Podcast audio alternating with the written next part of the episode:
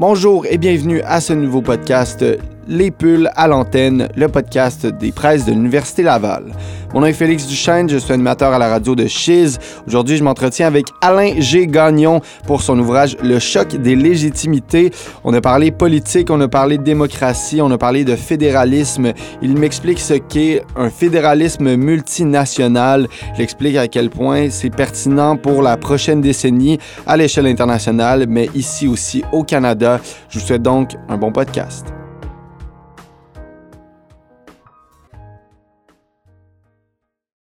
Je suis maintenant en compagnie de Alain G. Gagnon pour parler de son ouvrage Le choc des, des légitimités. Bonjour, Monsieur Gagnon, ça va bien? Oui, ça va très bien, merci. Je voulais euh, justement qu'on se parle de cet ouvrage euh, parce que euh, je, voulais aussi faire une présentation de, de, votre métier, de votre carrière. Donc, on peut peut-être commencer par ce volet. Présentez-vous. qui est Alain G. Gagnon? Alors, moi, je suis un politologue formé euh, aux universités, surtout à Laval, à l'Université du Québec à Rimouski, à Simon Fraser dans l'Ouest canadien et à l'Université Carleton euh, à Ottawa. Donc, je suis, je, fais ce métier-là depuis près de 40 ans maintenant. Mm-hmm. Et euh, c'est un métier qui me plaît beaucoup.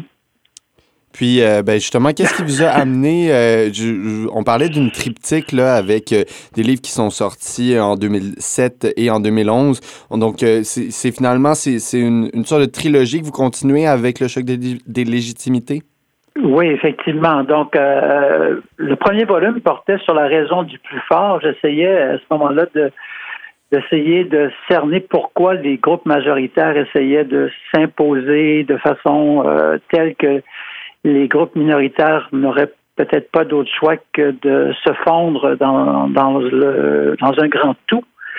Alors, euh, quand on a des sociétés qui sont plurielles, comme la société canadienne ou encore la, la société espagnole, euh, il y a un risque que, des, que des groupes et que des nations minoritaires soient forcés à, à prendre des formes qu'elles ne souhaiteraient pas prendre, c'est-à-dire qu'à perdre leur, leur, personnalité. Donc, dans ce, ce premier ouvrage, j'essaie de comprendre comment le processus se mettait en place et euh, quels étaient les, risques euh, pour l'appauvrissement d'une certaine façon d'une euh, pluralité de, points de vue, d'opinions, de culture, de traditions qui pourraient résulter de, ce phénomène de la raison du plus fort.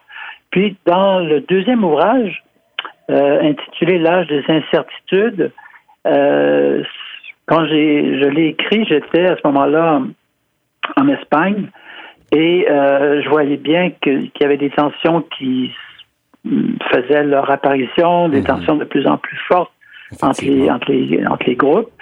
Et euh, donc là, j'ai essayé de cerner davantage la problématique euh, à ce moment-là, puis aussi toujours en gardant à l'esprit la, la situation des premiers peuples au Canada. Euh, et ça s'est amené euh, dans mon tome 3 où essayer de compléter mon triptyque avec le choc des légitimités. Euh, en fait, l'idée qui est derrière ça, c'est pas simplement se fier sur le, droit ou la légalité, même si je ne fais pas la promotion de la remise en question de la légalité, mais on ne peut pas uniquement miser sur la légalité il faut d'abord et avant tout que euh, les, institutions qui sont en place euh, mettent de l'avant des processus qui sont le, plus légitimes possible. Mhm. Et, c'est là où euh, mon, mon, troisième euh, tombe arrive. Bien, on va s'attarder euh, sur cette légitimité-là dans quelques instants. Juste avant ça, je voulais qu'on explique, qu'on aborde un concept dont vous avez, vous avez ouvert la porte justement à cette, à cette analyse avec votre premier ouvrage, La raison du plus fort, plaidoyer pour le fédéralisme multinational. Comment expliqueriez-vous le fédéralisme multinational? Bon, d'abord, il y a cette idée souvent que le fédéralisme, euh, ce sont simplement euh, une alliance entre des, provinces, des cantons, euh, des régions. Alors moi, ce que je, propose, c'est plutôt une lecture qui s'appuie non pas tant sur les régions les provinces, les lenders, mais davantage sur les, les communautés politiques qui sont à l'origine du pacte fédéral. Mhm. Donc, dans le cas canadien, il est certain que le Québec, le Canada français de l'époque, euh, était un des, grands partenaires de la fédération. Et en fait, même aussi en Espagne, quand ils ont, à la, fin du régime de, Franco, euh, lorsqu'ils ont choisi de reconnaître des nations historiques, et ces nations historiques-là, ces communautés historiques-là, ont fait en sorte qu'ils se sont dotés d'un nouveau pacte, un pacte constitutionnel, à partir duquel on peut projeter euh, la pluralité euh, ou le pluralisme national comme étant un élément euh, vraiment qui va permettre de démarquer la, la, la, société et la réalité politique en soi. Donc, dans, donc le fédéralisme multinational, c'est un peu la réplique au fédéralisme territorial qui s'appuie sur les cantons, bon, comme je le disais tout à l'heure, euh, les landers, les provinces, et qui dit essentiellement ce qui est important, ce sont les communautés politiques qui sont à l'origine du pacte à partir du, duquel pacte on peut euh, avancer des politiques qui seront légitimes. Mais... C'est véritablement le cœur de, l'idée du, du fédéralisme pluri ou multinational. Puis, euh, ben, juste pour, euh, pour être clair, en fait, ce fédéralisme-là veut quand même, euh, on parlait tantôt de, la raison du plus fort, veut quand même que toutes ces nations-là soient, comment je dirais, rassemblées sous un, sous un, même pays, sous une même direction, si on pourrait dire ça comme ben, ça. C'est ça, ils accepteraient ça dans la mesure où chacune des nations constituantes mhm. exerce un poids normatif égalitaire. Donc, euh, c'est autour de cet enjeu-là, puis ça va m'amener, quand on arrive de, mon livre actuel, le choc de légitimité, c'est vraiment ça qui est au cœur de la réflexion, c'est chacune des nations constituantes, donc dans le cas de la Fédération canadienne, de plusieurs nations constituantes, que ce soit la nation acadienne, la nation québécoise, on peut même penser aujourd'hui aux nations autochtones, chacune de ces nations a un poids normatif égal ou qui devrait être égal le plus possible. Et c'est euh, cette négociation entre ces nations qui se veulent le plus égalitaire possible, leur statut le plus égalitaire possible, si on est capable d'arriver à ça, là, vraiment, c'est l'avènement d'un fédéralisme multinational, plurinational, mhm. qui, est, euh, qui, est très, très, sur le plan qualitatif, qui a une très grande richesse. Quand vous dites normatif euh, égalitaire, ça veut dire quoi? Ça veut dire en fonction des proportions, euh, comme le, la proportion du Québec au sein du Canada? Moi, moi c'est pas tant le pas tant le pourcentage, c'est pas tant le c'est pas tant 20, mettons, le, Québec formant 22% de la, communauté politique canadienne mhm. euh, pourrait exercer 22% de, euh, du pouvoir. C'est pas comme ça que je le conçois. C'est plutôt que, euh, que les nations elles-mêmes, elles ont un poids identique au niveau de la prise de décision, au niveau de l'atteinte du consentement. Mhm. Et, c'est sûr que ça veut dire que les nations qui sont majoritaires, elles doivent, elles, céder du terrain. Elles ne peuvent pas simplement imposer d'autorité mhm. le leadership qui serait euh, un leadership qui pourrait même être imposé. Donc, c'est comment euh, les nations majoritaires doivent-elles faire un effort pour euh, s'effacer d'une certaine façon, sans disparaître, mais pour laisser de la place à d'autres courants de pensée, à d'autres façons de penser le politique et le communautaire. Mhm. Euh, et, ça, ça, peut s'appliquer dans le cas de, euh, de, la Belgique, par exemple, où il y a des communautés qui sont qui sont plus faibles sur le plan euh, en termes de normes, mais au niveau des aspirations politiques, elles devraient avoir pouvoir avoir les mêmes aspirations politiques que les nations qui sont des nations consoeurs. Tout à fait. Et euh, vous dites aussi euh, qu'il est crucial aujourd'hui d'évaluer, de, de, voir les, les, conflits de revendication sur la base de la notion même de la légitimité. Ben, parlons-en de cette légitimité-là. Euh, quand on parle de, choc de plusieurs légitimités, vous faites référence à quoi exactement? Bon, bien, bon disons que dans, dans la situation canadienne, on peut, on, présume et que les que le la position du gouvernement central, par exemple, est une position qui est légitime, euh, qu'elle doit, euh, qu'elle, mais qu'elle doit recevoir l'appui, le consentement, l'assentiment des, euh, des groupes qui, qui, la, qui constituent cette autorité-là. La même chose au niveau du Québec. Euh, il est légitime pour l'Assemblée nationale d'agir de telle, telle, telle façon dans la mesure où elle va chercher le consentement des éléments constituants. Et puis après, il faut voir pour chaque ordre de gouvernement comment cette légitimité-là peut, elle être exprimée. Euh, donc, c'est pas simplement euh, pour, pour euh, peut-être mettre l'accent, c'est pas simplement le nombre qui détermine la légitimité, mais c'est l'ensemble des principes qui sont défendus par les communautés politiques dans la mesure où ces principes-là sont justes, équitables euh, et qui portent à, qui, qui, souhaitent garder un certain équilibre entre les, forces en place, pas simplement faire pencher la balance d'un côté parce que le nombre les, les, favorise, mais plutôt au niveau des revendications des communautés politiques, comment, comment est-ce qu'on fait pour donner à ces communautés politiques la force pour euh, les habiliter, la force pour mettre en place des, euh, euh, des, programmes qui permettent à une communauté politique pas simplement de survivre, mais de pleinement vivre et euh, d'espérer sa pleine émancipation. Tout à fait. Et euh, ben, Alain G. Gagnon, qui est, euh, vous êtes directeur euh, fondateur du groupe de recherche sur les sociétés plurinationales, le GRSP. c'est depuis 1994, et vous disiez de d'offrir justement les, les, les, outils peut-être pour certaines, certaines nations, certains groupes politiques pour peut-être justement exprimer cette légitimité-là. Euh, parlez-moi un peu justement de, ce groupe de recherche et de son travail depuis 1994. Bon, ce groupe de recherche-là, euh, d'abord, euh, été fondé à McGill avec des collègues comme Charles Taylor, avec des collègues comme James Tully, et puis il, il a s'est développé davantage. A eu des liens qui ont été tissés avec des collègues de l'Université Laval. Je pense ici à Guy Laforêt, euh, qui est maintenant directeur, euh, directeur exécutif à l'ENAP, euh, Eugénie Bruyet, qui a été très active, qui demeure encore active au GRSP, François Rocher à l'Université d'Ottawa, André Lecourt à la même institution, Dimitri Carmis. donc, il y a il y a vraiment euh, un engouement pour la défense des nations euh, minoritaires. Puis à ce groupe-là, c'est aussi joint euh, des gens, je pense ici à ma collègue Geneviève Notens de l'Université du Québec à, à Chicoutimi.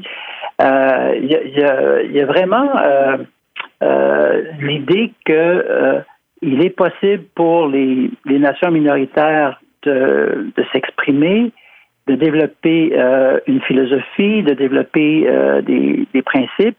Et ce groupe-là, euh, au fur et à mesure, a essayé d'élaborer, par exemple, toute une pensée sur le constitutionnalisme délibératif. je dirais que c'est d'accepter que les rapports de force ne sont pas établis une fois pour toutes, mais qu'on peut les questionner. donc, ce, fédéral, ce, ce constitutionnalisme délibératif permet la contestation, permet la résistance euh, et invite les acteurs politiques à, agir à l'intérieur des, euh, des, institutions en place. Et donc, en, agissant à l'intérieur des institutions en place, ça veut dire aussi, comme je le disais précédemment, que le groupe majoritaire doit parfois euh, faire de la place pour le groupe que le groupe minoritaire puisse s'exprimer. Alors, dans le cas canadien, bon, c'est à la fois la nation anglo-canadienne qui rarement ose prononcer son nom, mais elle existe.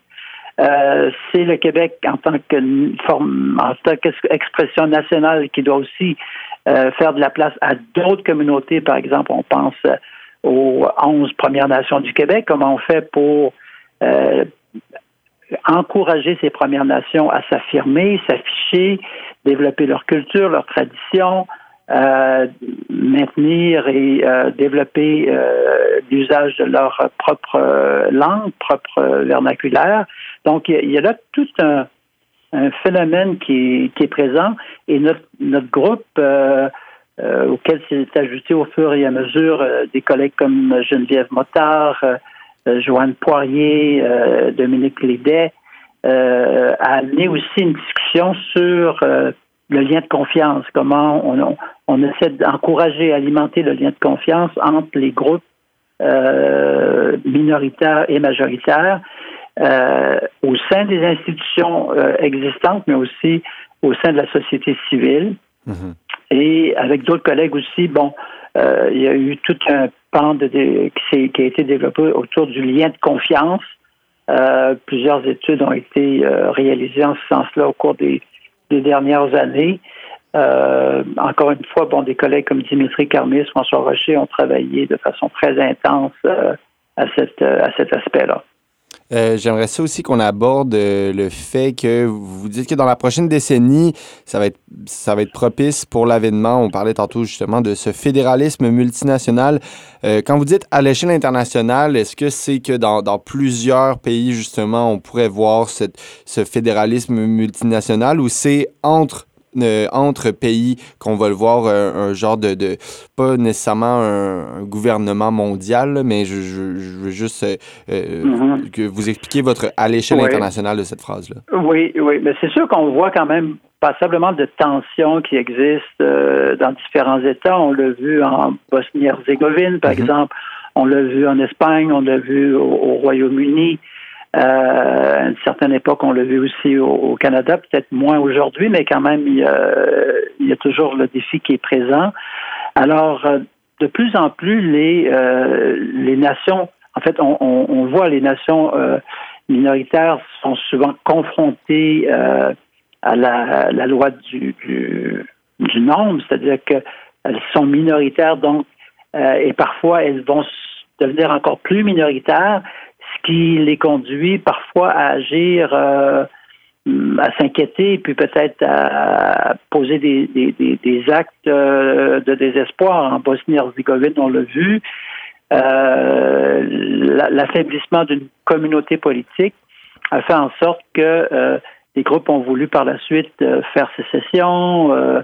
donc, le fédéralisme multinational permet aux institutions en place de se transformer, de s'adapter et d'essayer de trouver de nouveaux équilibres qui permettent non pas aux nations, en fait, qui, qui, qui permettent aux nations minoritaires non pas de se fondre dans un grand tout, mais de s'exprimer à l'intérieur des institutions euh, en place. Mais il faut mhm. que les institutions en place soient euh, euh suffisamment, euh, que les leaders de ces institutions en place soient suffisamment alertes et ouverts à, l'idée de la diversité nationale et que, le pluralisme national doit être un des outils, un des grands instruments à partir duquel on peut euh, euh, maintenir la stabilité politique. Bon, maintenant au niveau des institutions internationales, euh, je dirais depuis une vingtaine d'années, l'idée c'est moins de défendre les minorités nationales, mais plus d'essayer de défendre les citoyens appartenant à des minorités nationales. Donc, on va essayer de développer, par exemple, le programme, euh, le système d'éducation pour donner une chance, euh, chance égale, dans la mesure du possible, aux membres des, euh, des communautés minoritaires. Et ben, au lieu, c'est-à-dire moi, mon scénario, ça serait davantage de dire qu'il faut aider les communautés minoritaires pour qu'elles puissent aider leurs citoyens. Mm-hmm. mais, mais au niveau des organisations internationales, de plus en plus, c'est essayer d'outiller les citoyens pour leur donner une plus grande autonomie. Mais ce faisant, il y a un risque aussi que ça vienne désolidariser des individus à l'endroit de leur communauté première, qui serait euh, leur communauté, euh, leur communauté politique. Tout à fait. Ça, ça, je pense qu'il y, a comme là un, risque. Et, au niveau international, on, a vu récemment le, le, rapporteur, par exemple, des droits des personnes à l'ONU, Fernand de Varenne, s'inquiéter que c'est le leadership soit exercé au niveau des individus de plus en plus mhm. au lieu des communautés, euh, des groupes euh, communautaires. C'est assez particulier justement de voir qu'on on, on, individualise un peu justement cette, conception qui finalement, le but c'est des, des, des, de faire ça tout ensemble, finalement, d'être une nation.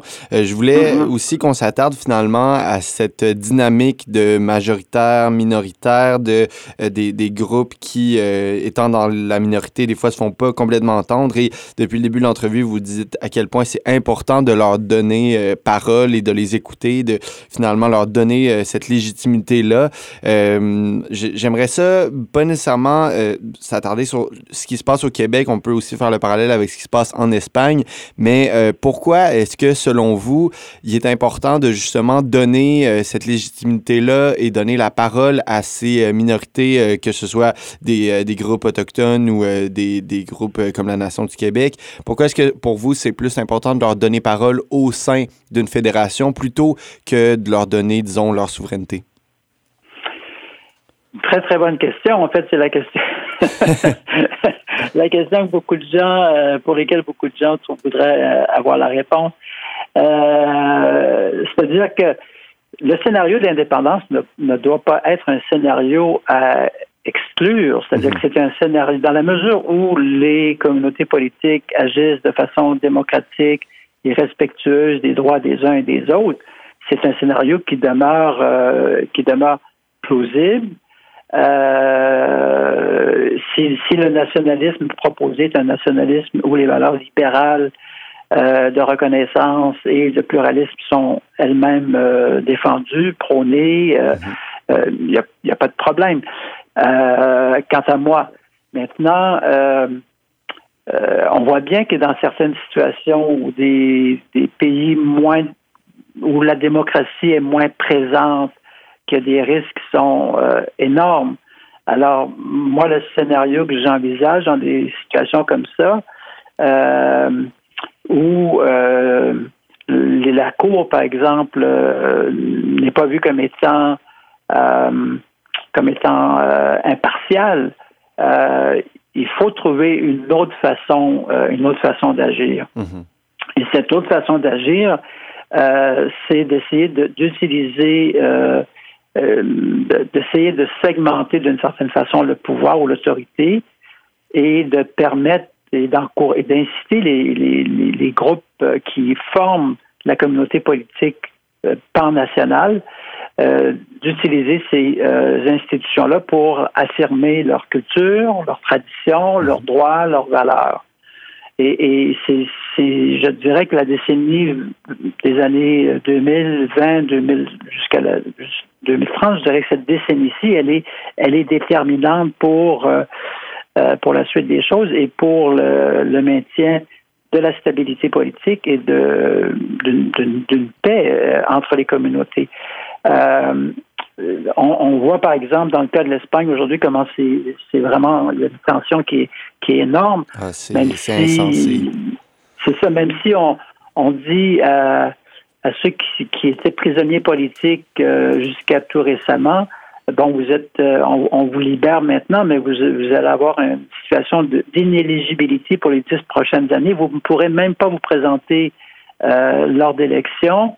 Et ça, c'est simplement la pointe de l'iceberg, parce que sous cette iceberg, il y a des milliers de personnes où les procédures sont maintenues et les accusations sont maintenues pour avoir euh, troublé la stabilité politique euh, d'un État qui, quant à moi, est euh, pas pleinement démocratique et où la Cour elle-même prend fait et partie pour le gouvernement central.